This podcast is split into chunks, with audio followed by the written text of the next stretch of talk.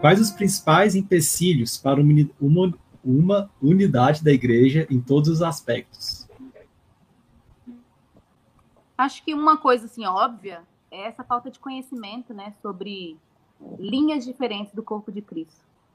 Eu acho que é, essa é uma grande problemática e é um princípio, acho que eu diria uma característica principal de seitas, quando aquela aquela aquela denominação acha que ela é a única igreja perfeita, salva e santa e não consegue enxergar que outras linhas do corpo de Cristo é, são, são de Deus, assim, né?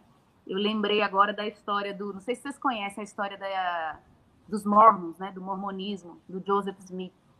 A história da igreja dos Mormons, é, o Joseph Smith acho que tinha uns 15 anos, ele estava em Boston, e na época já, a gente está falando ali do século XIX, final do século XIX, ele olha para todas as igrejas que tem em Boston, tem Batista, tem Anabatista, tem Presbiteriana, tem centenas de igrejas.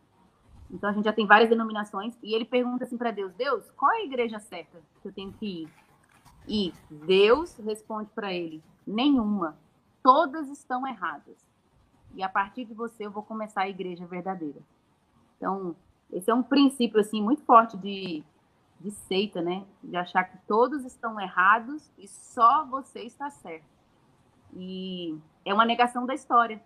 É como se Deus tivesse, e obviamente isso é falso, dizendo: foi tudo errado, né?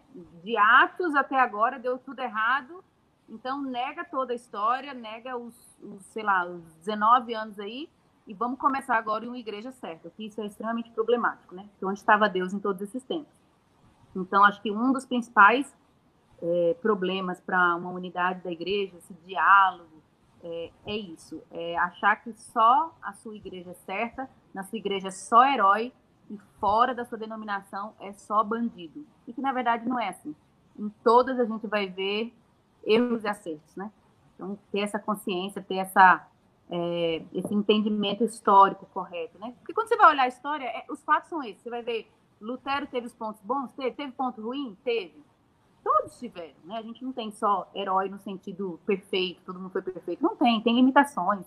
O próprio Calvino teve momentos que ele falou assim, ó, eu não vou poder dar aula disso aqui porque eu não entendo, vou deixar para gente melhor que, que eu quando vier para frente. Então tem essas limitações. Então todas as linhas têm isso aí. Então você consegue enxergar isso, você consegue dialogar com outros. É o primeiro passo?